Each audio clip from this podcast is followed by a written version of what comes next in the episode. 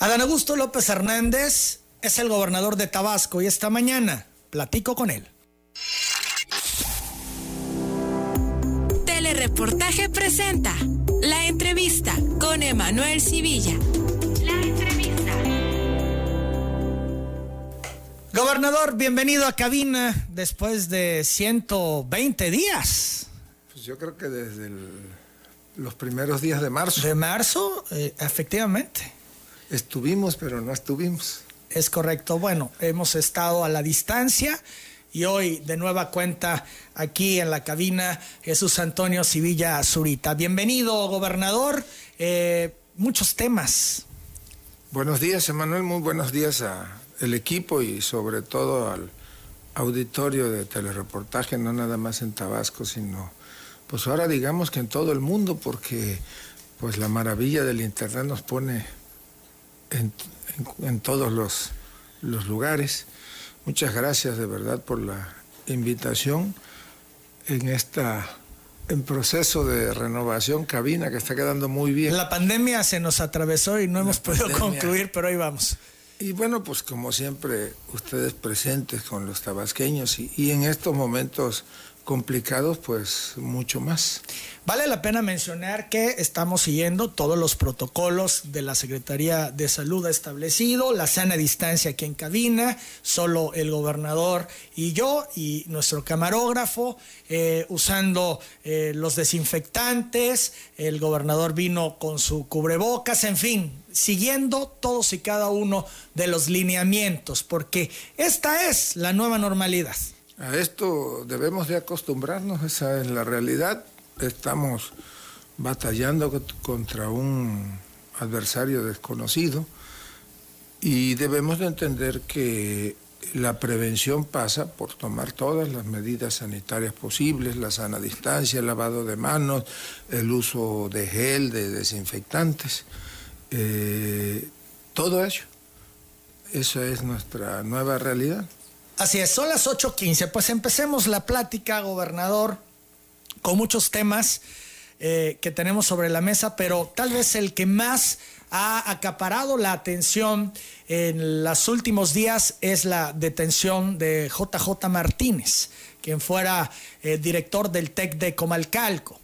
Eh, él fue también subsecretario con Arturo Núñez y operador político de Gerardo Gaudiano. No olvidemos, presidente del Consejo Político Estatal del PRD. Vaya, no es a cualquier persona a la que se detuvo, aunque muchos no lo conocen, porque cuando se dio la noticia preguntaban, ¿y quién es? Pero bueno, aquí el contexto.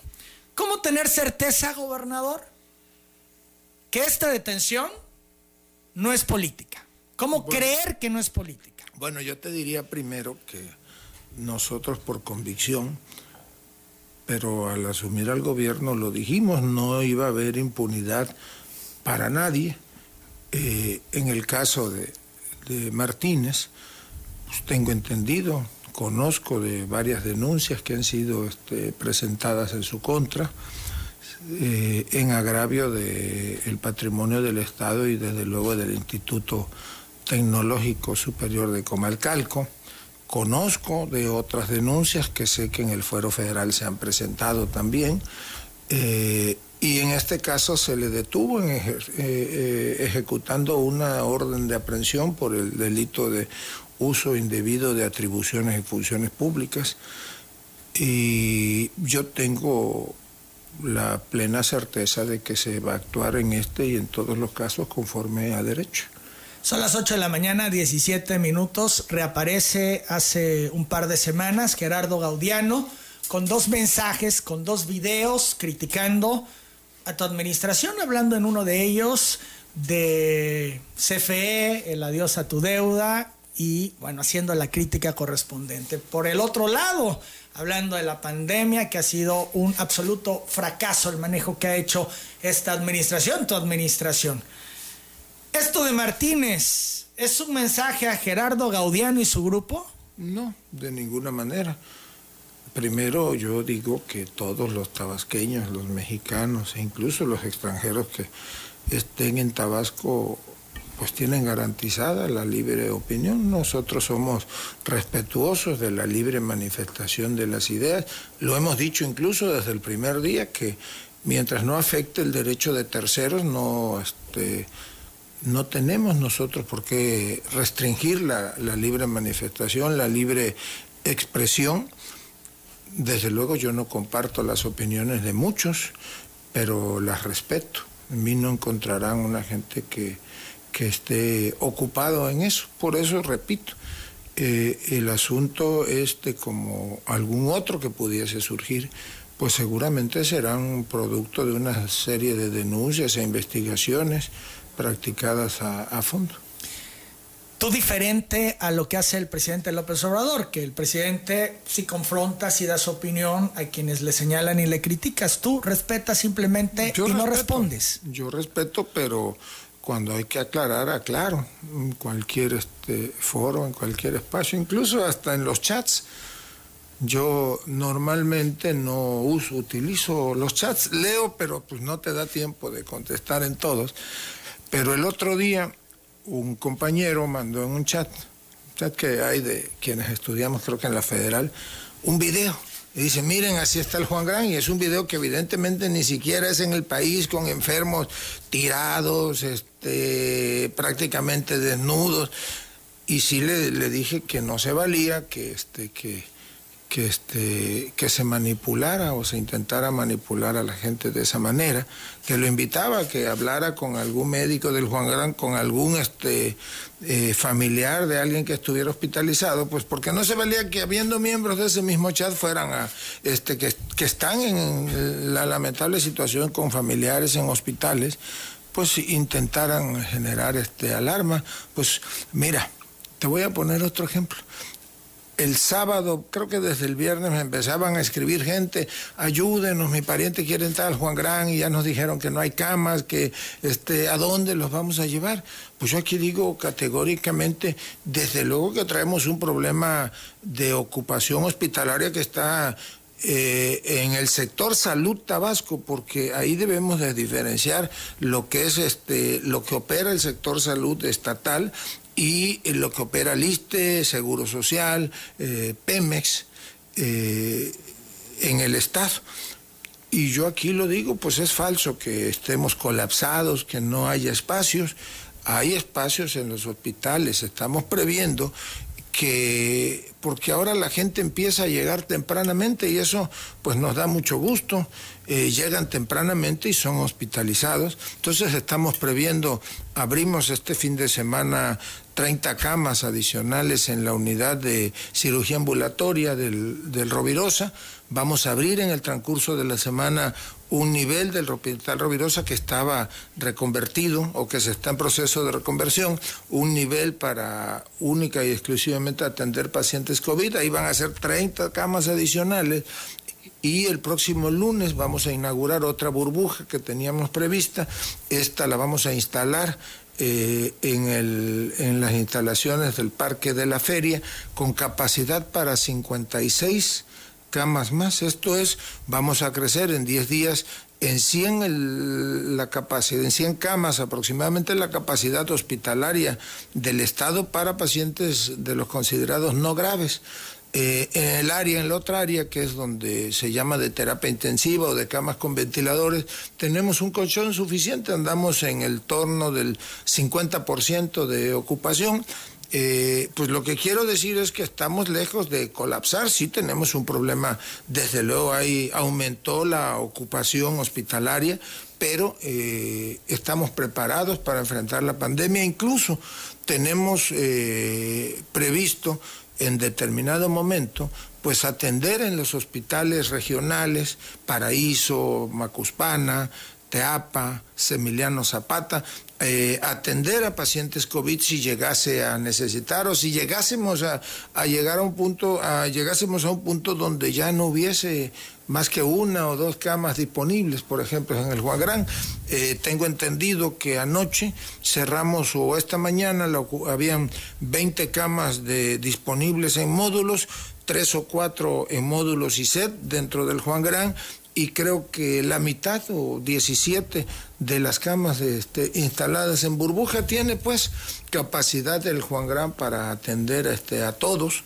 Eh, yo sigo haciendo un llamado a la gente que se quede en casa, a que monitoreen a sus adultos mayores, a sus eh, a, los niños, a quienes eh, enfrentan alguna morbilidad y que no duden al, cuando haya síntomas que empiecen a, percibirse complicados, que acudan a, los hospitales, si es en municipios con toda confianza pueden llegar a los hospitales regionales, allí hay áreas de traslado donde se estabiliza el paciente si este llegara y se le traslada ya sea a Tenosique, a Comalcalco o este, aquí al centro.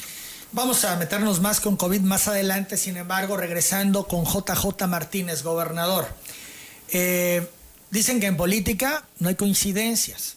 Y coincide en que en el segundo video de Gerardo Gaudiano, inmediatamente en la sesión del Congreso del Estado, diputados de Morena piden reabrir las investigaciones a Gaudiano por el tema de los Bactors.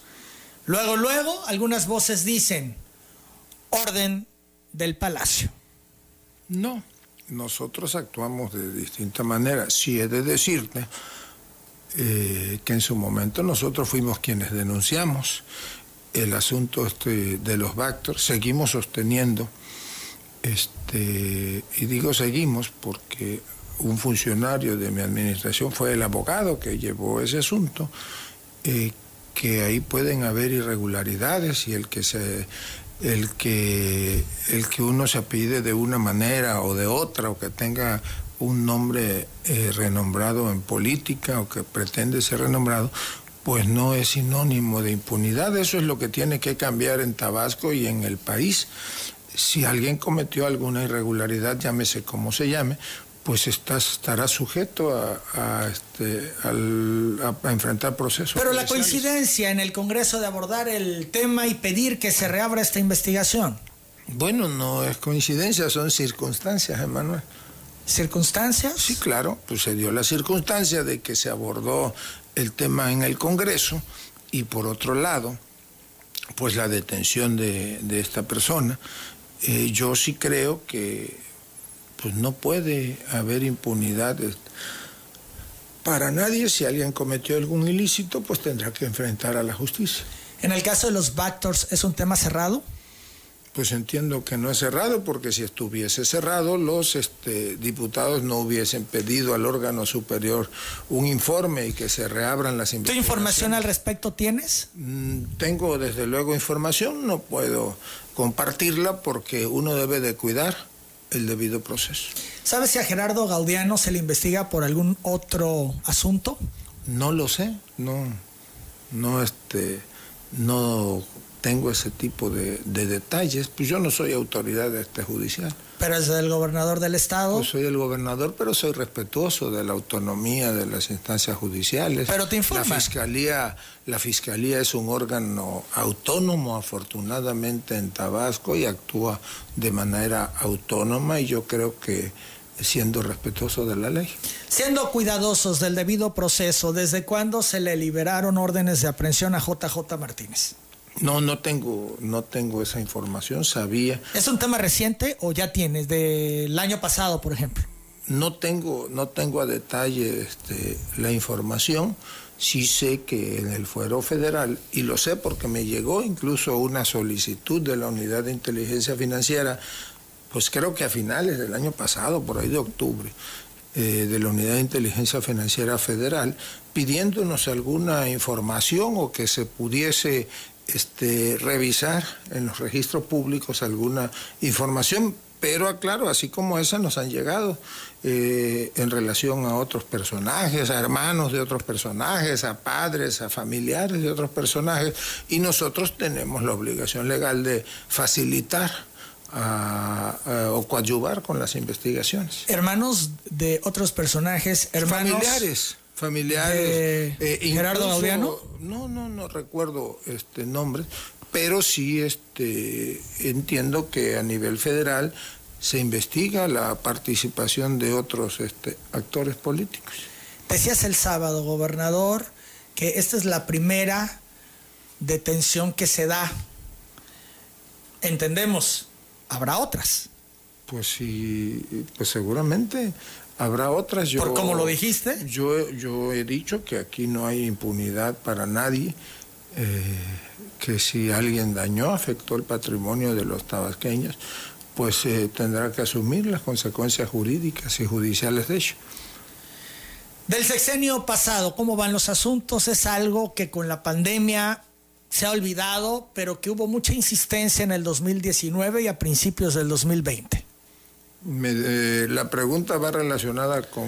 La administración anterior, los casos que se ventilaron al principio, el recurso eh, ahí que pues no aparece o que no está, eh, en fin, esa parte. Bueno, entiendo que se están este, integrando averiguaciones, se trabaja, como dije, muy de la mano con eh, la unidad de inteligencia federal que coadyuva, así como nosotros coadyuvamos con investigaciones que llevan, pues ellos coadyuvan con investigaciones que nosotros o que la Fiscalía, digamos, está este, haciendo, o que en la Secretaría de la Función Pública, porque he de decir que el integrar eh, denuncias, pues es un trabajo laborioso que implica una serie de peritajes, implica incluso que quienes pueden ser, en dado caso, sujetos de responsabilidades, pues tienen el derecho durante una etapa del proceso, una etapa administrativa del proceso, a aclarar este, faltantes, a aclarar cualquier irregularidad que se haya detectado. Pero si este, siguen en curso las denuncias. ¿No se han tardado? Esto no es un asunto fácil. Mira, nada más a veces hacer un peritaje contable tarda seis, ocho o diez meses, dependiendo del volumen de, información, pero creo que todo llega, todo tiene su tiempo y que, lo repito, impunidad pues para nadie. Son las 8.30, la reaparición de Gaudiano año y medio después de que se dieron, que entró tu administración más bien a tener el control del Estado tiene que ver con el 2021. Hacemos la pausa, volvemos. Seguimos en esta plática con el gobernador del estado, Adán Augusto López. Gaudiano reapareció luego de año y medio de administración, de la administración en Tabasco, de esta administración de la 4T. Lo vimos al principio, pues en algunas reuniones con muy poquita gente, donde subía imágenes, pero ya de manera eh, mucho más activa recientemente. ¿Esta reaparición de Gaudiano tiene que ver con el 2021? Pues yo creo que eso habría que preguntárselo a él. Nosotros no estamos ocupados en ver realmente si un personaje aparece, desaparece, declara o no declara. Como digo, aquí hay plena libertad para todos de hacerlo. Pero en tu experiencia política, gobernador. no trabajamos creando eh, escenarios o poniendo, analizando escenarios electorales o no. Nosotros tenemos un plan de gobierno, una ruta trazada y estamos todos los días tratando de consolidarla con acciones de gobierno. ¿Te preocupa que se reagrupen? No, eso es un asunto de ellos. Todo mundo tiene la libertad de asociarse en el país y Tabasco no es la excepción. Algunas voces señalan voces críticas, por supuesto, que a Morena le va a ir mal en las elecciones del 2021 por el desgaste de gobierno, por lo que ha ocurrido con la pandemia, por la situación financiera que se presenta, de por sí difícil, antes de tomar la administración, pues durante. Eh, esto de alguna manera eh, descarrila la dinámica que se traía, eh, pero también por la administración de los alcaldes. Hay quienes señalan que varios alcaldes de Morena son un lastre para este partido. ¿Tú qué piensas? Bueno, yo, yo creo, y lo he platicado con algunos alcaldes, con uno o dos, pues hay este, acciones que, o hay inacciones que deben de, este, de corregirse. Es un llamado a tiempo para que todos estemos muy al pendiente de lo que sucede en nuestros municipios o en el Estado. Desde luego que pues, siempre desgasta eh, la acción de gobierno, pero uno debe de procurar hacer las cosas bien, estar cercano a la gente.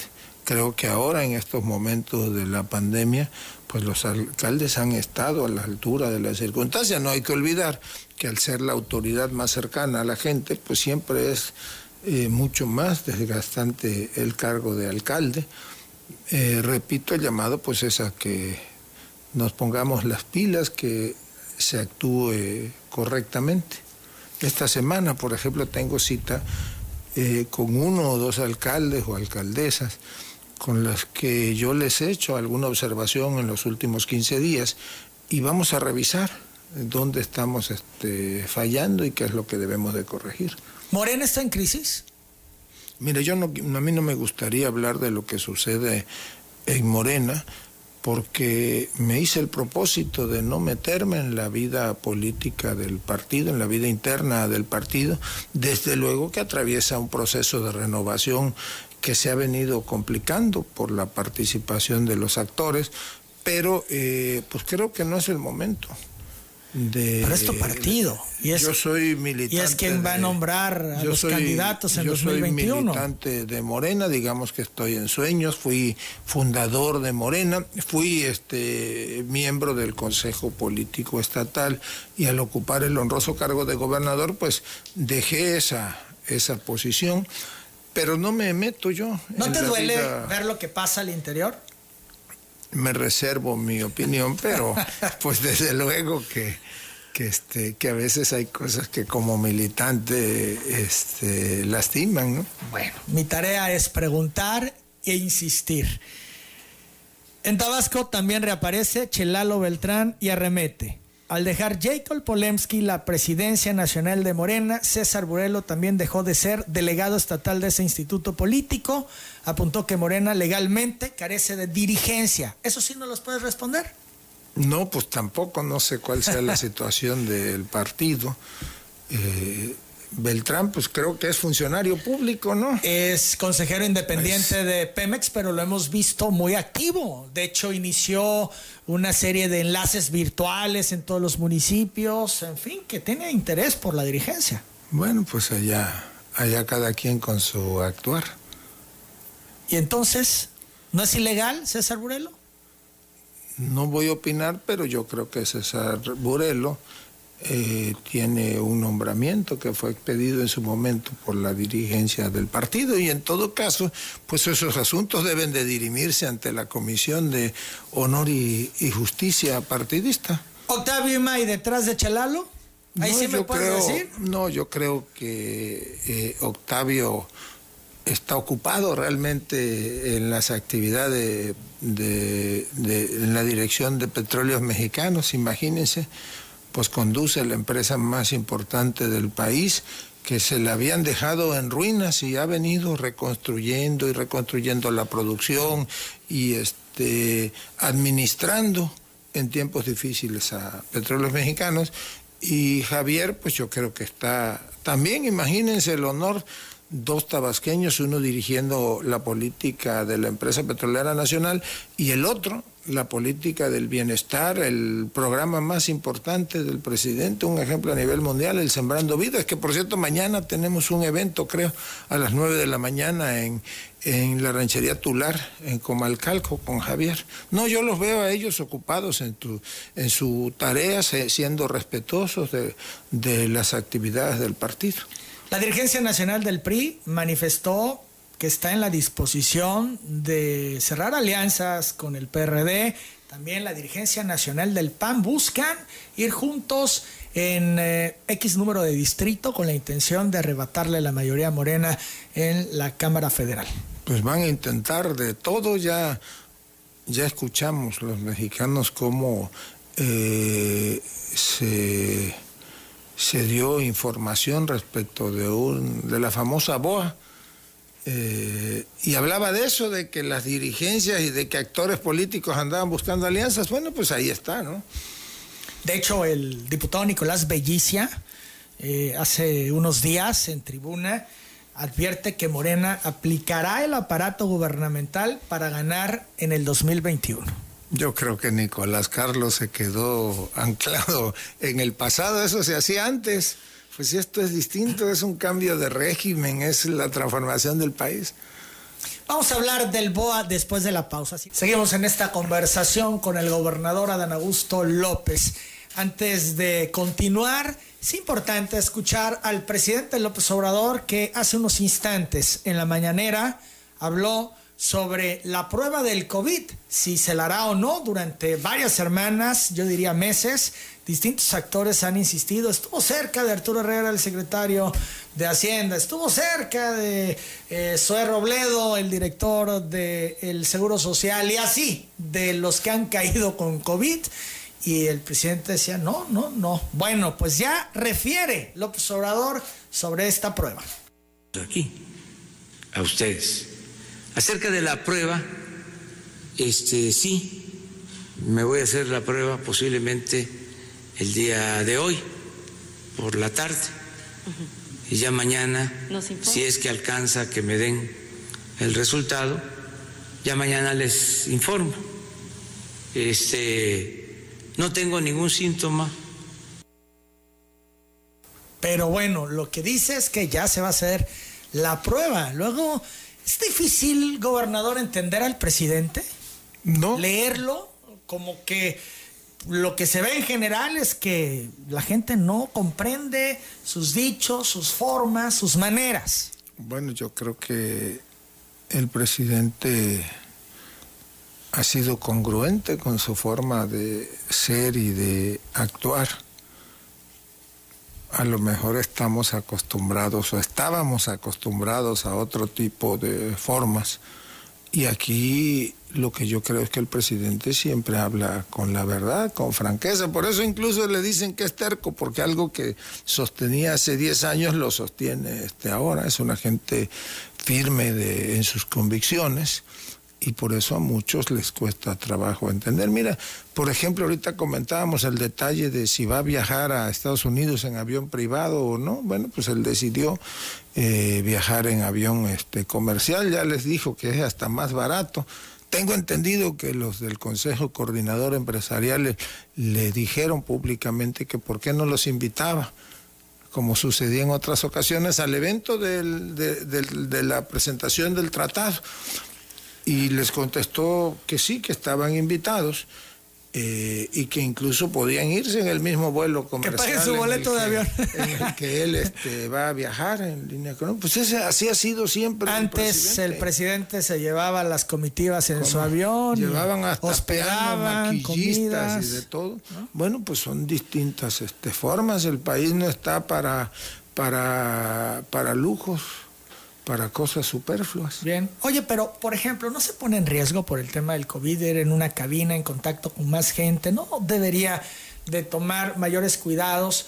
Por ejemplo, yo decía la semana pasada, Poncho Romo sabemos, es un empresario consolidado, tiene avión, tengo entendido que él se desplaza así de Monterrey, donde vive, a la Ciudad de México para atender los asuntos eh, de esta administración que le fueron confiados.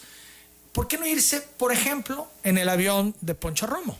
Bueno, yo he visto a Poncho, me lo he encontrado dos o tres veces en el aeropuerto en la Ciudad de México. Digo, ¿sí tiene avión? Sí, claro. Este, pero ¿y por qué habría de hacerlo? Pues si los mexicanos podemos viajar en avión de línea guardando todas Pero la circunstancia. Guardando todas las medidas sanitarias. Mira, vas a un avión en un vuelo internacional debidamente sanitizado si llevas tu cubreboca, tu máscara, si guardas la sana distancia, si este, continuamente estás utilizando gel o desinfectante, pues no debes de tener ningún problema. Ahora escuchaba yo lo de Zoé Robledo, por ejemplo. Estuvimos aquí con el presidente, estuvo Zoé en la mañanera, nunca estuvo a menos de metro y medio, dos metros el presidente, estuvo incluso en la reunión de seguridad y he de decirte que yo, que era el más cercano al presidente, el secretario de la defensa de un lado y a mí del otro, pues estábamos a más o menos a dos metros de él, nunca estuvimos más cerca del presidente y en todo, en todo tiempo, pues con las medidas sanitarias. Son las 8 de la mañana. Tuvimos un desayuno incluso donde en un espacio donde habitualmente caben 40 gentes éramos 8 y también con, con sana distancia. ¿Será que así en el vuelo lleve cubrebocas el presidente? No lo hemos visto. Bueno, creo, no sé, no, no, no sé en qué aerolínea finalmente vaya a viajar, pero creo que algunas aerolíneas, si no es que todas, y sobre todo en vuelos internacionales, imponen como condición el que se use cubrebocas. Y si es una condición, seguramente lo utilizarán. Bien, va a ser todo lo que pudiéramos interpretar se ha resistido a hacer. Bueno, él este, incluso ah, y dijo, dio sus razones en las giras, no ha viajado todavía en avión, por tierra se traslada, eh, no está hospedándose en hoteles, se queda en algunos casos en casas de amigos o en las zonas militares o navales. Ahora dijo que ya dará a conocer dónde se va a hospedar, que el gobierno de Estados Unidos incluso puso a disposición un hotel o algunos cuartos en un hotel con ambiente controlado. Sí, el, generalmente los invitados de la Casa Blanca hay una casa y argumentan que está en remodelación. Sí, y que de todas maneras eh, la oficina del gobierno americano ofrece algún y si no pues seguramente en la embajada o en algún otro espacio en algún consulado. Gobernador escuchamos voces de académicos de periodistas de analistas de opositores de empresarios decir es un error que López Obrador vaya a Washington. Le está haciendo el caldo gordo a Trump porque va abajo en las encuestas. Y esto es impulsar su campaña ¿Se equivoca el presidente a ir?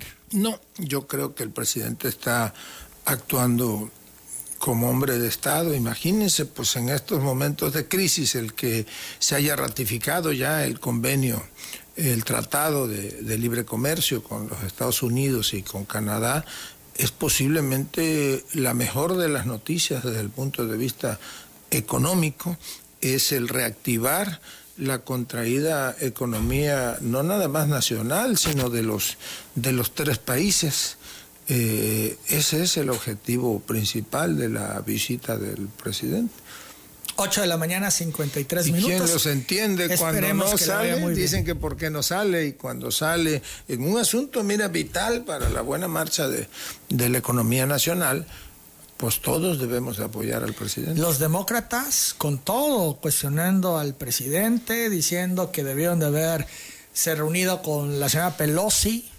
Eh, también eh, eh, ahora salía el líder demócrata a decirle, a sugerirle al presidente López Obrador, le preguntar a Trump si sigue pensando que los mexicanos son violadores y asesinos, en fin, en una campaña muy orquestada de un personaje que ciertamente ha descalificado a los mexicanos y que trae el tema del muro, etcétera. Bueno, ustedes, a nosotros nos consta la relación que se ha venido estableciendo con el gobierno americano, desde luego que no es un asunto este, fácil, pero Estados Unidos ha ayudado al país. Eh, pues lo vimos con el asunto de apoyo con ventiladores o con instrumental últimamente, pero fue invaluable, por ejemplo, la posición de los Estados Unidos cuando eh, la OPEP, en el seno de la OPEP, se proponía que el país recortara en 400 mil barriles diarios la producción y ahí entró el gobierno americano y apoyó.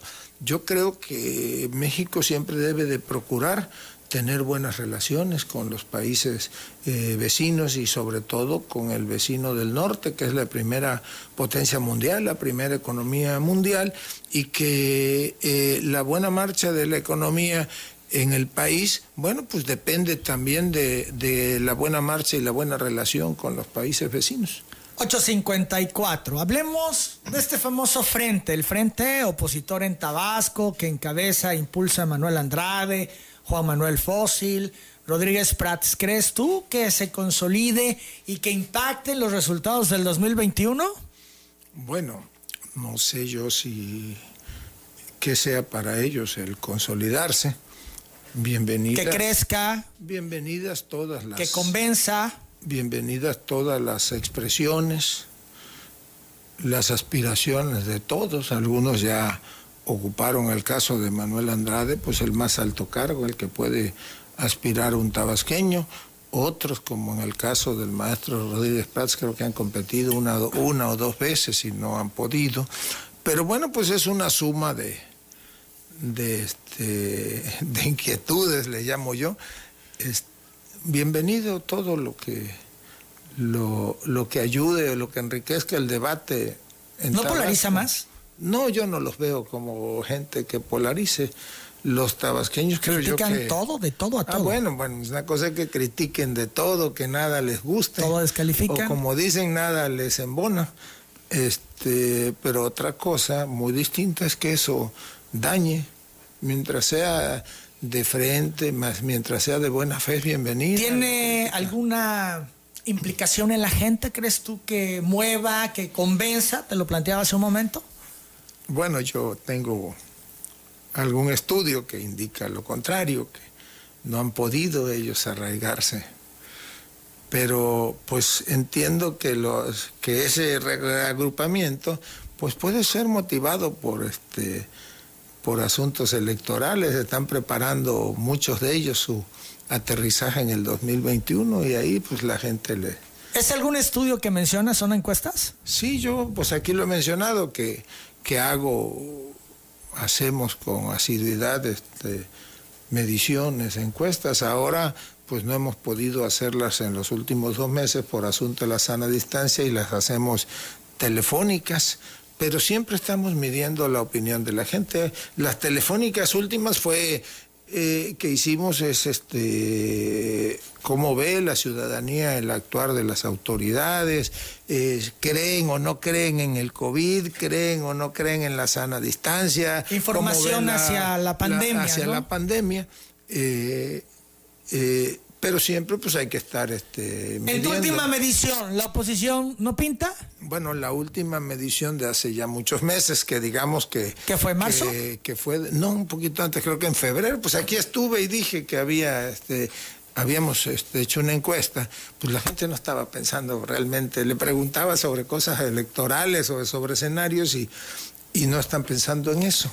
8.57, vamos a la pausa, gobernador. Fíjate que si Morena pierde las cámaras, se ha dicho una y otra vez, adiós a la refinería, al tren Maya, al aeropuerto, a como hizo AMLO con el aeropuerto de Texcoco. Bueno, yo Volvemos con eso para abundar, si te parece. Está bien, está bien. Vamos a la pausa. Telereportaje. Si Morena pierde San Lázaro, es decirle adiós a la refinería, al tren Maya, que también implica en Tabasco, y al aeropuerto eh, de Santa Lucía. Harán lo mismo, esto es, le atarán las manos al presidente y así como él, ya en construcción, paró Texcoco, pararán lo demás. Han insistido una y otra vez que no destinen recursos a estos proyectos si Morena no gana la mayoría, ¿ese es el escenario, gobernador? No, yo creo que habrá en la próxima legislatura, en la Cámara de Diputados Federal, seguramente una mayoría, digamos, este, acorde con el proyecto de transformación de, del país Dos Bocas, el Tren Maya, el Transísmico, el aeropuerto, son proyectos nacionales, la ampliación del puerto de Veracruz, lo que se está haciendo en los puertos de Tamaulipas, la transformación de la Baja California Sur, es la primera vez en 50 años que se inicia la construcción de plantas este para abastecer de energía eléctrica y de agua potable a la península de la Baja California. Los grandes proyectos nacionales no van a, detenerse, Manuel. A pesar de... Sí, yo creo que habrá... Porque han insistido ellos, y, una y otra vez, y cada vez que toma una decisión el presidente, ya no le meto dinero a la refinería, ya pare esto, ya pare el otro. Si ganan, si ellos tienen el control de la Cámara... Yo creo que no van a ganar. ¿Ok? Conozco encuestas nacionales, distritos por distrito, y no es para que se confíen, desde luego, los dirigentes de Morena, pero creo que no van a ganar y que no van a detenerse, no va a detenerse este proyecto de transformación del país. ¿Tendrá la capacidad eh, Morena para superar sus conflictos internos? Pues debe de estar todos los días a la búsqueda de ello sino que tú como AMLO dejas Morena, ya ves que lo advirtió en su momento. Bueno, yo para nadie es un secreto que políticamente he acompañado al hoy presidente pues después del 2000, 2003, 2004 de manera cercana. Coordiné parte de los trabajos cuando fue candidato en el 2006 en el sureste del país, era yo el coordinador, uno de los cinco coordinadores nacionales. Lo acompañé eh, después en la transición para fundar el movimiento y después el partido que hoy es este, Morena. Fui el primer personaje legislador que públicamente se adhirió a Morena antes de su fundación. Eh, y yo voy a acompañar siempre al presidente. Esto es si el presidente dice adiós Morena, Adán Augusto Seguramente dice adiós Morena. van a ser varios que lo vamos a acompañar y a respaldar en eso. Pero eso es algo que tienes claro. Sí, yo lo tengo. ¿No dudarías en de ningún seguir momento, no, yo he... una decisión de AMLO en este sentido? Sí, claro que no. Son las nueve de la mañana, cuatro minutos. O sea, que quede claro, yo estoy aquí, no soy como dijo Monreal, que además dice bien, hay muchos que llegaron y piensan que llegaron por su popularidad, ¿no? Pues yo estoy aquí eh, porque formo parte de un proyecto nacional, porque indudablemente el empuje de López Obrador en Tabasco nos, nos llevó hacia arriba y, en lo personal, pues yo sí soy un agente de lealtades. Pero bueno, es también un tema de convicciones. Sí, claro. Pudieras no coincidir con AMLO y tú permanecer en Morena. Bueno, sería demasiado demasiada mezquindad, como dijo, dijo el clásico, ¿no? Yo coincido con, con el presidente, respeto, admiro al líder social que es este Andrés Manuel, y pues si lo hemos acompañado en los momentos difíciles, nos tocó recorrer el país cuando después del 2006 que nadie quería acercársele e ir eh, contribuyendo a la construcción de este movimiento, pues Claro que vamos a, estar ahí con él. Aunque el mismo presidente ha caído en las encuestas, su actividad de gobierno eh, se ha desgastado ya a un punto, dicen algunos, eh, pues que llaman la atención en comparación con otros gobiernos. No le ha sido fácil a AMLO. no, no ha sido fácil, pero eh, mira, hay un dato que la gente no, no trasciende. ¿Tú sabes qué porcentaje de mexicanos votaron por Andrés Manuel? pues ahora la calificación en las encuestas está todavía como 15 puntos arriba de ese porcentaje. Entonces, eh, yo creo que va a ir muy bien en el 2021 y que se va a consolidar el proyecto de transformación nacional. Hablemos de otro tema, el distribuidor vial de universidad. Creo que es importante. De hecho, no sé si tenemos en cabina el video que presentamos el fin de semana. Sería bueno para que hubiese una tercera ventana en esta transmisión en vivo y lo pusiéramos. Fíjate que revisando eh, la reacción de la gente hacen distintos señalamientos. Vamos uno por uno. Que la empresa Santandreu haya sido la ganadora, que es la misma empresa que ganó la primera parte de lo de la refinería.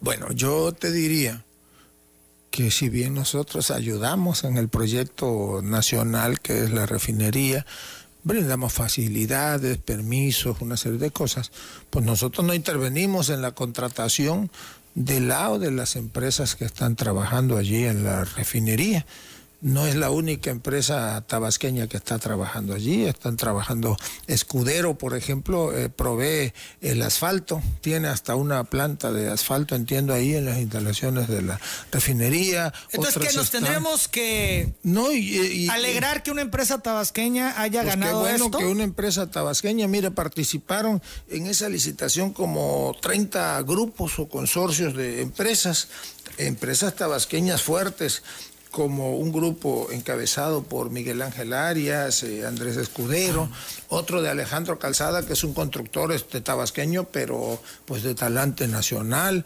otros menos renombrados, pero que son expertos en obra pública. Pero dicen, Manuel Santandreu es tu amigo. Es mi amigo y es mi compadre.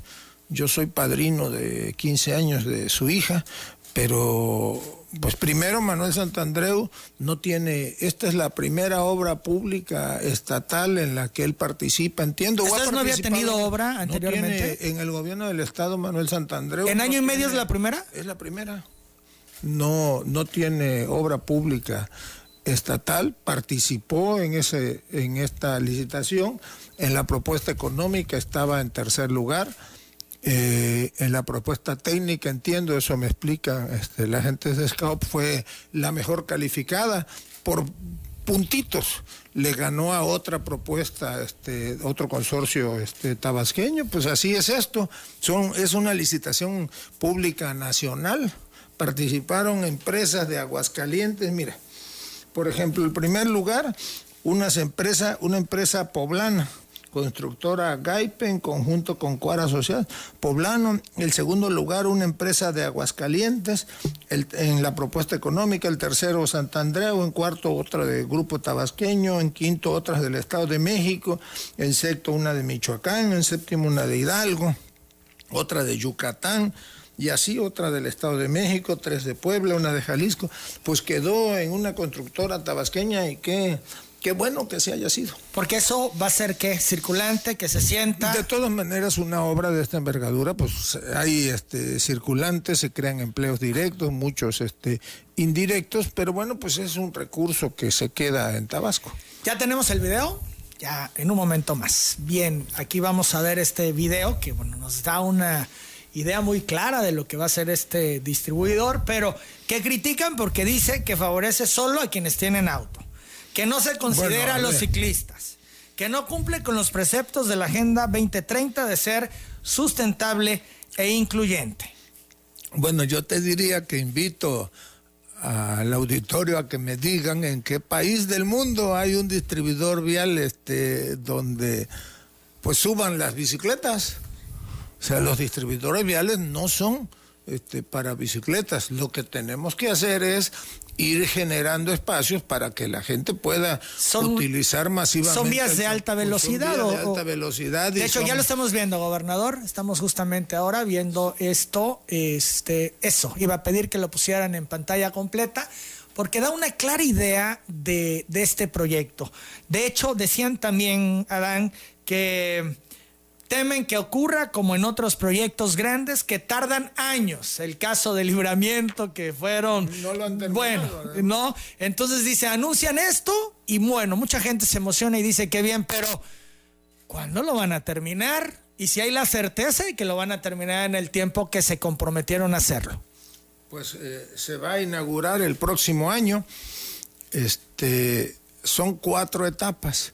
La primera y la segunda etapa. La primera es la que se concursó, ya se publicaron las bases de la licitación para la segunda etapa que se va a concursar. Pero perdón, de esta primero arranca ya ahora en julio. El 18 de julio, estamos tratando de que arranque incluso unos días antes, pero el 18 de julio es la fecha de inicio formal de, este, de los trabajos.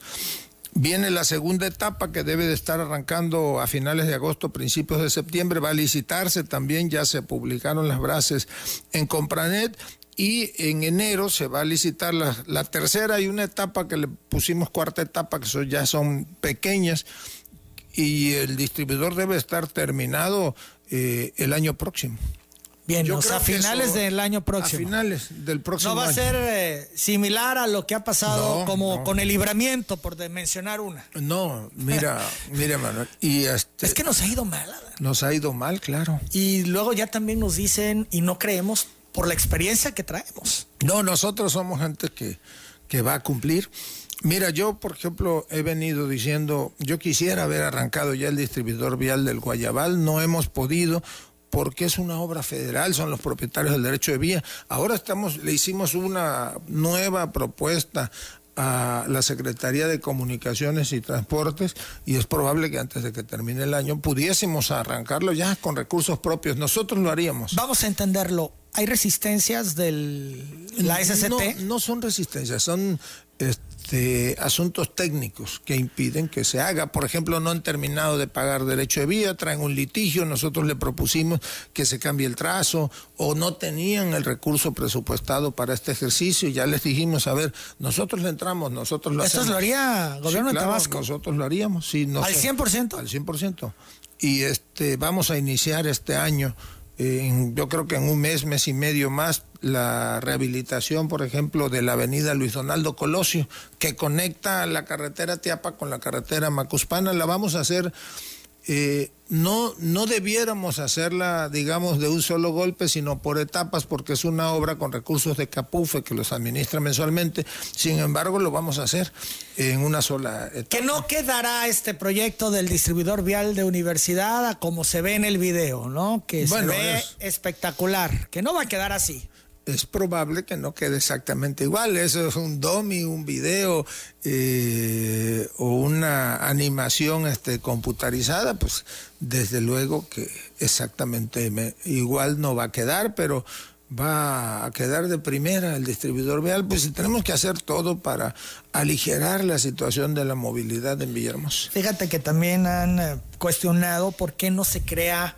una zona de transferencia para evitar que el tráfico continúe formándose. Hablaban, pues, sacar a la DO, eh, todas las combis bueno, está... Eh, y, y, vans que en el centro de la ciudad paran para trasladarse a municipios. Estamos trabajando, está trabajando el secretario de Movilidad en este no una en cuatro zonas de transferencias ya se tienen incluso ubicados eh, la primera de ellas se va a construir en un terreno eh, en la salida Cárdenas, más bien en la entrada, pasando el puente de los monos, que es propiedad del gobierno del estado.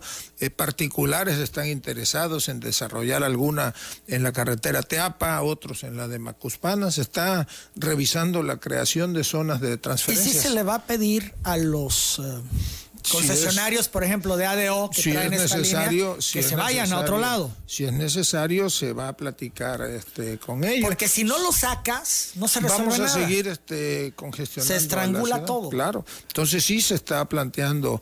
Incluso, mira, hay proyectos importantísimos eh, eh, eh, de la movilidad. hasta pues para abaratar el, el, gas, el uso de gas natural en el transporte, por ejemplo. Vamos a hablar del transporte público, de estos intentos que han habido para modernizarlo.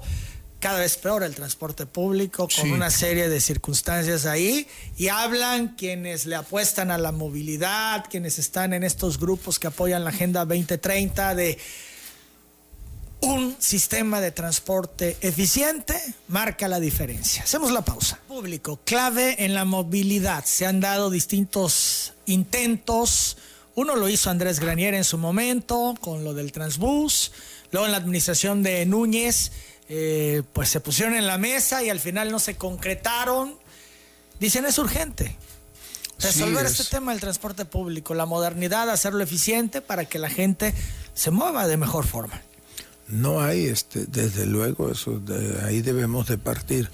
Pues no hay un solo país en el mundo, no hay ni una gran ciudad que no tenga problemas de movilidad y eh, aquí debemos de ir adaptándonos a la circunstancia local y vamos a hacer el intento por modernizar y eficientizar el servicio de transporte de transporte público. Ese es nuestro reto. ¿Hay empresarios interesados o no hay nadie que le quiera apostar a eso? Sí, se han acercado algunos empresarios, algunos nos han propuesto nada más ir al rescate del Transbús, por ejemplo. Este, otros dicen, pues yo le entro a esto. Hay un grupo ahora que está planteando el que va a venir a Tabasco, por ejemplo, a, invertir en el asunto del gas natural, en transporte público. Hemos estado platicando este, con ellos. Creo que en los próximos meses habrá una propuesta para tratar de, modernizar y hacer más eficiente el transporte público. ¿Quedará por lo menos en este año el proyecto? Sí, yo espero que este año podamos presentarlo e iniciar este el año próximo. El 2021, es que sí es de lo más urgente. Es, de lo más, de lo más este, urgente. No es fácil, eh, hay muchos intereses. Entonces, pues uno tiene que ir pensando en el interés general más que en el interés este, particular. Y estos intereses derivan en resistencias. Claro. Eh, mira, por ejemplo, ahora estamos el subsidio del transporte público, el que se les otorga a los concesionarios de transporte público. Dice la ley que es para para compensar, digamos, el que se cobra el 50% a los estudiantes o a los adultos mayores. Y me platicaba, hacíamos un análisis con el secretario de Movilidad. Si no hubo eh, clases, si los adultos mayores no salían a la calle, por lo tanto no usaban el transporte público, ¿por qué vamos a subsidiarles los meses de junio, por ejemplo, mayo, si la gente no salió, ¿no? Entonces, son cosas que hay que ir este, revisando. Podemos o no podemos avanzar en lo del asunto del gas natural, qué tipo de transporte se tiene que utilizar, ¿no? Son las 9 de la mañana, 21 minutos. Cambiemos a otro tema también importante que tiene que ver que tiene que ver con el tema de las finanzas del Estado. Sí. Eh, fíjate que eh, la Secretaría de Finanzas informa que en el primer trimestre de 2020 cinco dependencias del gobierno sufrieron un recorte en su presupuesto. La más afectada, la SOTOP, la de obra pública que le quitaron 40 millones de pesos. Para este año la SOTOP le habían eh, aprobado un presupuesto de 930 millones, sin embargo con el recorte quedó en 889 millones.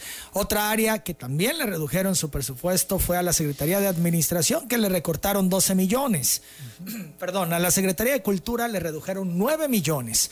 A la gobernatura le recortaron 2.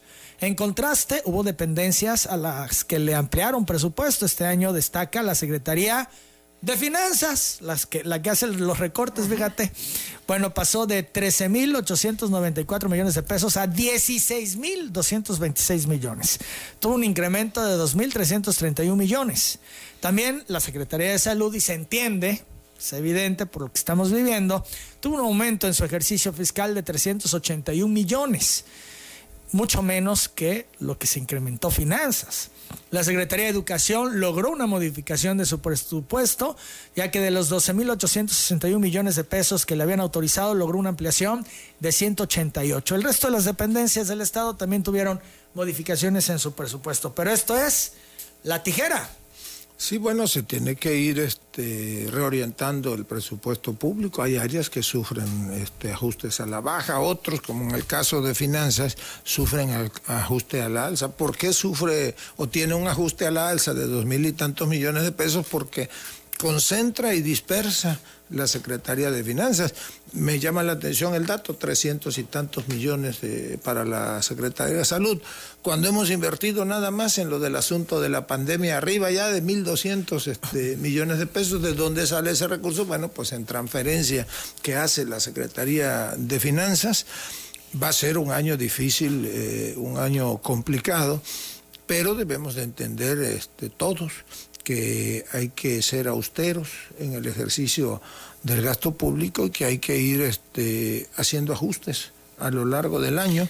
Estamos, las finanzas de Tabasco están estables, la deuda pública, bueno, saben que eh, contratamos un empréstito o dos empréstitos hacia fines de año por 2.500 millones de pesos. Ya hemos explicado en qué se utilizó, está en el, en, este, en el informe que se presenta al, al, Congreso a detalle. Lo vamos a terminar de pagar en los términos acordados. Falta un pago que son como 700, 800 millones de pesos que debe de quedar liquidado, no recuerdo si este mes o el de agosto. La deuda pública la recibimos con 6.500 y tantos millones del 2018. El año pasado ya se redujo a 6.300. Ahorita debemos andar en el orden de los 6.100, 6.120. Aunque lo que publica Finanzas, lo que reporta al corte del primer trimestre del 2020, no está actualizado este, pero sí el primer trimestre es que la deuda de corto y largo plazo del gobierno estatal ascendía a 7.915, 266, 927 millones. Sí, de el corto plazo se ha venido pagando con la con ingresos propios y se termina de pagar ahora en agosto, entonces pues ya la deuda andará en el orden de los 6.050, 6.100 millones de pesos. Gobernador, han criticado mucho los recortes no solamente en el gobierno estatal, sino en el gobierno federal, que dicen hacen inviable la administración pública, ponen en riesgo la administración pública porque llega a ser tan brusco el recorte que termina siendo un absurdo, los paraliza, impide que puedan seguir operando. Bueno, yo no veo que el gobierno federal esté paralizado producto de los recortes. El gobierno federal, el gobierno estatal, desde luego, que no lo está.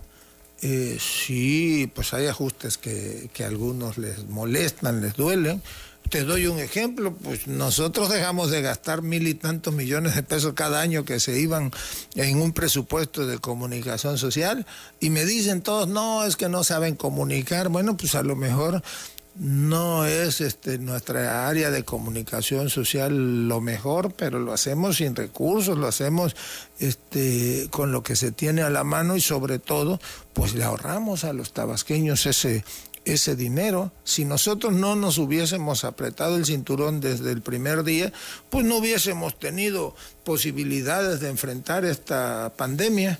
Ahí andan eh, no voy a decir los nombres porque se me van a ofender, pero andan todos los muchos gobernadores pidiéndole a la federación dinero, que cómo van a enfrentar esto. Nosotros, a diferencia de muchos, ni pedimos prestado, este, ni aumentamos la deuda pública y sí tenemos un sector salud muy bien equipado. Ahora, ¿no es necesario un empréstito? ¿No se justifica en estos momentos? En este momento no, porque las obras que eh, estábamos planeando hacerlas con o ejecutarlas con este, empréstitos, pues afortunadamente las vamos a hacer con recursos propios. Mira, por ejemplo, la reparación que ya inicia más o menos en un mes de la vía corta del entronque de la carretera federal hasta a Comalcalco Paraíso, la vamos a iniciar este año con recursos propios. Eh, yo me comprometía que vamos a, pavimentar los, este, los caminos del plan Chontalpa, lo vamos a hacer, eso va a iniciar más o menos en octubre también, este, con recursos propios. Ya se está licitando la reparación de la carretera de Chablé, del, del entronque de la carretera federal hasta la T de Balancán, se construyeron 15 kilómetros, faltan 8 que se inician más o menos en un mes, todo. ¿No se pone en riesgo el cierre de año? Dices, este es un año muy complicado. no, no se pone en riesgo. Primero, pues, eh, como siempre, pues nosotros eh, garantizamos a, a, todos el pago de las prestaciones y de los salarios, a todos los, los eh, compañeros servidores este, públicos en todos los niveles de gobierno. Si hubiese necesidad de recurrir otra vez a un financiamiento para adelantar flujo, lo vamos a hacer. Eso es parte Estos lo van a repetir, pero no se van a poner en riesgo no, nunca. las prestaciones de fin de año. No, nosotros Ni los compromisos con la burocracia. No, nosotros no podemos cometer una irregularidad de ese, de ese tipo ni con la burocracia ni con los proveedores. Eso te iba a decir, de los proveedores, escuchan de pronto algunas voces decir, nos deben, nos deben, no Escuché al líder de la Canaco que decía, o a un empresario de esos líderes empresariales, que dijo que se pague a los proveedores. Bueno, un líder de un partido también lo dijo, bueno, pues yo los emplazo que me digan a qué proveedores se les debe le podemos preguntar a todos los constructores que hicieron obra pública. Yo siempre les pregunto, oye, ¿ya te pagamos?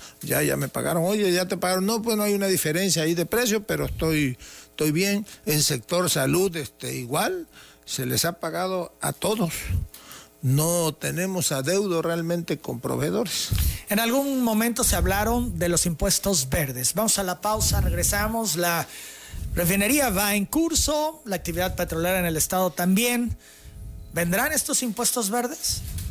Al regresar. Se habló en su momento de impuestos verdes, gobernador. ¿Los habrá próximamente? No, yo creo que no los habrá.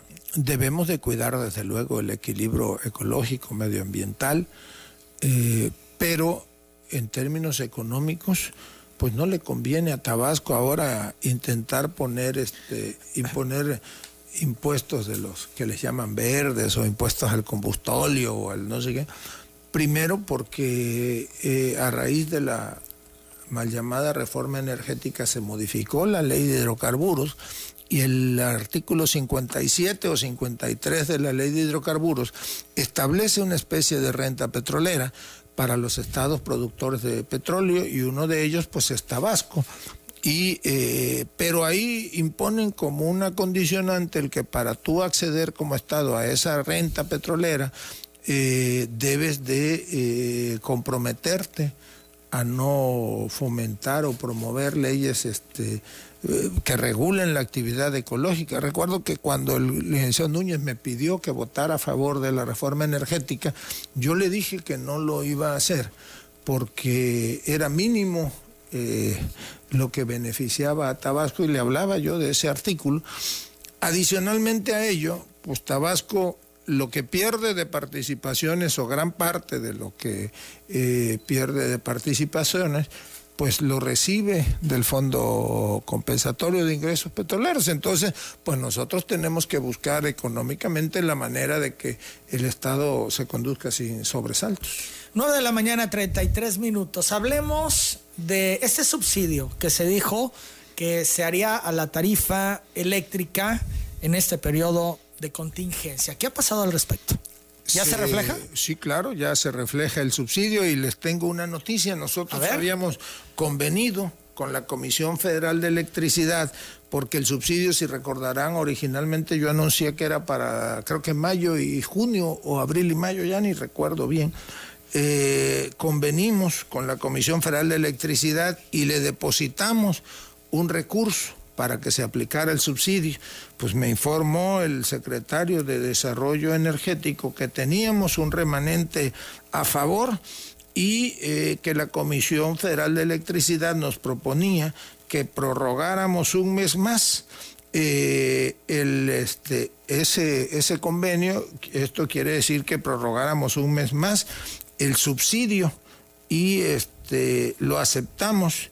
Estoy tratando aquí de buscar el, aquí está prórroga del subsidio, vamos a firmar un, convenio con la Comisión Federal de Electricidad y vamos a subsidiar un mes más el 50% de este, consumidores. Que, no pasen de 450 kilowatts. Fíjate que yo incluso quise aumentar ahora el, este, el monto que fuese a 500 o 600, me mandaron un estudio, pero se salía ya de lo que habíamos convenido con Comisión Federal de Electricidad, entonces vamos a prorrogar un mes más este subsidio, mano. Son las 9 de la mañana, 35 minutos. Hablemos del COVID. Al principio de esta plática referías algunos datos. Vámonos más de lleno. Son las 9.35, gobernador. De seguir creciendo los contagios, el sistema de salud de Tabasco va a colapsar. Eso lo declaró hace un par de semanas aquí en Telereportaje el director del ICET, Fernando Mayas. Bueno, nosotros tenemos que hacer un esfuerzo enorme y yo les puedo garantizar que no vamos a permitir que el sector salud de Tabasco este, colapse, que sí hoy tenemos una tasa de ocupación alta, debido, entre otras cosas, a que ya los tabasqueños, contrario a lo que sucedía al inicio de la pandemia, en abril, en marzo, en mayo, que no querían ir a los hospitales, eh, llegaban a los hospitales cuando ya estaban saturando 50, 60, eh, o cuando ya estábamos asfixiándonos con la tos, por ejemplo. Ahora ya llegan en lo que se llama etapas tempranas y desde luego pues eso nos trae con una mayor ocupación de camas generales de hospitalización. Eh, Pero no así con respirador. No, de camas con respirador andamos en el 50%. del 50, 52%. ¿Qué vamos a hacer en esta etapa? Bueno, pues como lo habíamos planteado, lo habíamos planeado, porque para esto pues se va por etapas y se va planeando. Ya abrimos el fin de semana la unidad de cirugía ambulatoria del Hospital Rovirosa que había sido hasta el sábado única y exclusivamente dedicada a otro tipo de padecimientos, a tratar traumas y otras cosas. Abrimos esa área con una capacidad instalada de 30 camas para atender pacientes COVID. Esta semana es muy probable que ya abramos también, quede abierta el primer piso del Hospital Rovirosa reconvertido y son 30 o 40 camas más. Estamos iniciando eh, la construcción o, este, o estamos desplegando ya otra burbuja ahora en la zona del parque de feria que va a tener capacidad hasta para 60 camas a pacientes COVID y estamos explorando posibilidades. Si esto no fuese suficiente, que lo es, este, vamos, abriríamos atención de COVID en hospitales regionales, en Macuspana, en Zapata, en Teapa, en Paraíso, por citar este, algunos. Yo creo que con la capacidad que hoy tenemos y con este con lo que estamos planeando abrir por etapas, pues seguiremos atendiendo en el sector salud. Gobernador, ¿cuánto cuesta un paciente COVID en un hospital? No cuesta nada. No cuesta nada porque, lo paga el gobierno del Estado. No cuesta nada, Emanuel, porque nuestra responsabilidad es salvar vidas, es cuidar a los tabasqueños y eso no tiene precio. Bien, son las 9 de la mañana, 38 minutos. Se rebasaron todas las cifras consideradas de fallecimientos. Fíjate que les voy a dar un dato. A mí no me gusta hablar de él porque pues duele, son fallecimientos.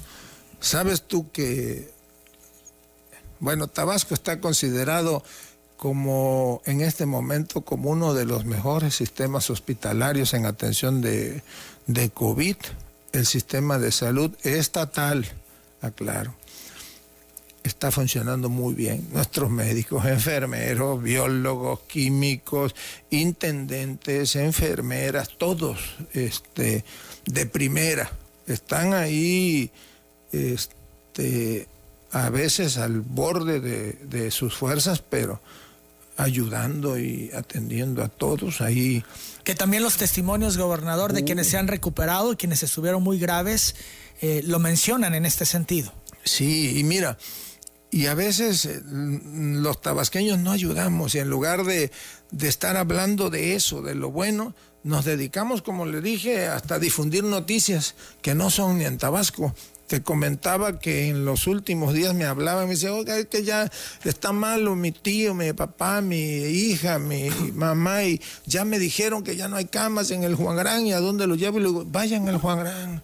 Claro que hay espacios y hay atención este, para todos. Bueno, no te voy a decir quién, pero ayer me llamó un alto funcionario de una empresa televisora nacional, alto, alto, preocupado porque una familiar de ellas tenía una persona que la ayuda en su casa, alto, de los grandes y que ya iba hacia el Juan Gran, pero no sabía si iban a tener cámara. Le digo, dame unos minutos, dame el nombre. Y me da el nombre de la persona, ya estaba hasta en la tomografía del Juan Gran. O sea, ya los habían atendido, más allá de la llamada. Se atiende, más allá, se atiende a todos y a todos por igual, ahí no hay este, distinción. A mí a veces me duele cuando la gente me llama y me dice, oiga, la ivermectina, el tosimizulab, no sé cómo se llama una, y pues tenemos todo en el hospital pero no a todos se les puede, por ejemplo, aplicar el plasma, o no todos son... Este, ¿Qué casos diferentes, le han insistido los expertos. Hay casos eh, diferentes, pero a todos se les atiende con lo mejor que hay ahorita en el mundo, el Yacabi famoso, pues se le está aplicando aquí en el, en el Juan Gran, este, está en un protocolo de investigación y sin embargo aquí lo tenemos, el tosimisulat también. Entonces, este, estamos muy bien gracias a que pues pudimos eh, prever a tiempo, pero a que el, material, el equipo humano ahí es este, de primera. ¿Se puede volver a cerrar todo? Mira, yo creo que aquí hay que, pues tomamos la decisión de abrir llamando a, a conservar la sana distancia, a tomar medidas sanitarias creo yo que ya pasamos esa etapa de cierre total, pues, pero es tarea de todos este, el que esto no vuelva a darse. tenemos que asumirnos en las empresas, cada quien, cada jefe de familia. Digo yo. Los cuidados. Tengo un amigo muy querido que un día me llamó y le digo, oye, ¿qué haces ahí subiendo hasta en las redes que festejan el cumpleaños de tu hija o de tu nieto o de tu nieta? Este, con amigos y globos en la calle y todo. Le digo, hagan caso, les va a llegar el coronavirus. No, no, no, no pasa nada. Bueno, y les llegó. acaba de escribir este, anoche que la esposa y él tienen coronavirus, que si les podemos hacer este, la prueba. No es asunto de juego, está en todos lados. Entonces, no se cierra a pesar de los pesares. Pues de momento no. Si las cosas se complicaran, o si hay un escenario sumamente adverso que yo no lo espero, pues entonces habría que tomar medidas de restricción. ¿Qué te reflejan las proyecciones que tienes de tus expertos? Pues nos reflejan que en los últimos 10 días ha habido, eh, se ha estabilizado el número de casos de contagios, que ha disminuido mm, levemente el número de casos positivos. Estamos, llegamos a estar en segundo lugar, ahorita oscilamos entre quinto y séptimo este, lugar nacional. Quiere decir que si podemos estabilizar la curva, iniciaremos en unos 10 días quizá una curva ligeramente descendente. ¿Qué es cuando pueden volver a abrir los gimnasios? Que es con todas las medidas y protocolos. Pasar, pasar, al semáforo verde y abrir este gimnasios, abrir este centros comerciales, lugares donde se concentra más gente, podríamos este, abrirlos. Gobernador, hoy ya no es solo COVID, es COVID y dengue con el mismo paciente y hay algunos casos. Sí, claro. Esto complica. Bueno, pues el Tabasco siempre ha sido de los estados con mayor incidencia de dengue a nivel nacional. Ahora pues se nos adelantaron las lluvias y las lluvias siempre traen este el problema del mosquito transmisor del dengue. Quiero decirte que, y ese es otro de nuestros orgullos, pues Tabasco tiene uno de los laboratorios de investigación más avanzados en lo que se refiere este, a dengue. Aquí está en la colonia Atasta, atrasito del parque de Atasta. Ahora lo hicimos una, una remodelación.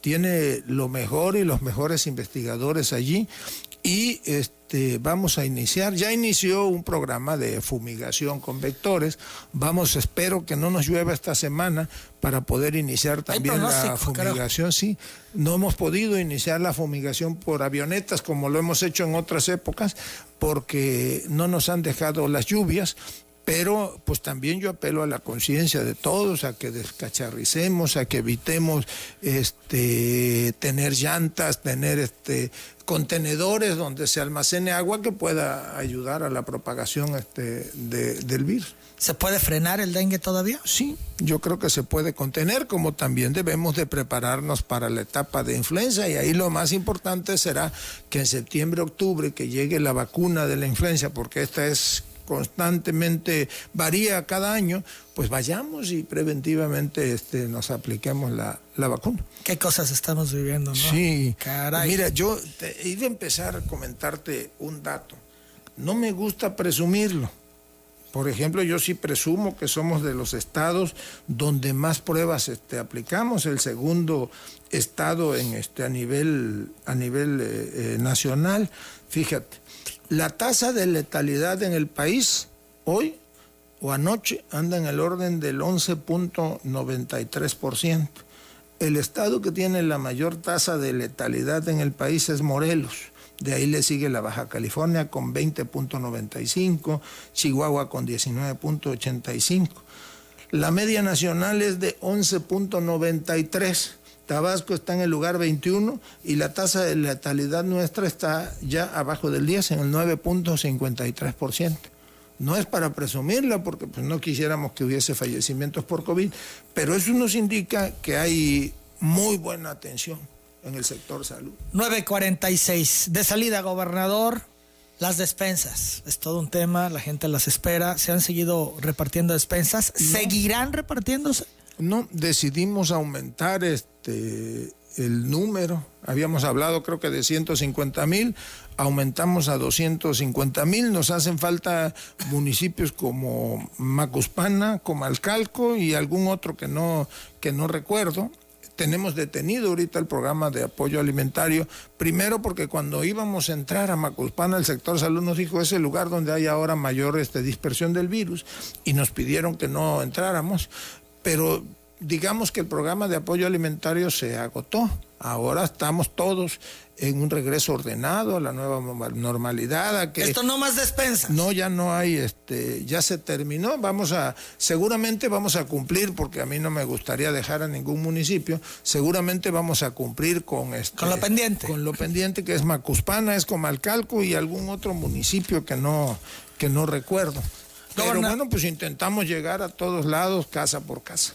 Gobernador, mucha gente ha hablado, eh, otras se encuentran aquí. Eh, te preguntan algunos si los puedes eh, ayudar a realizarse las pruebas de COVID. Aquí vienen sus datos.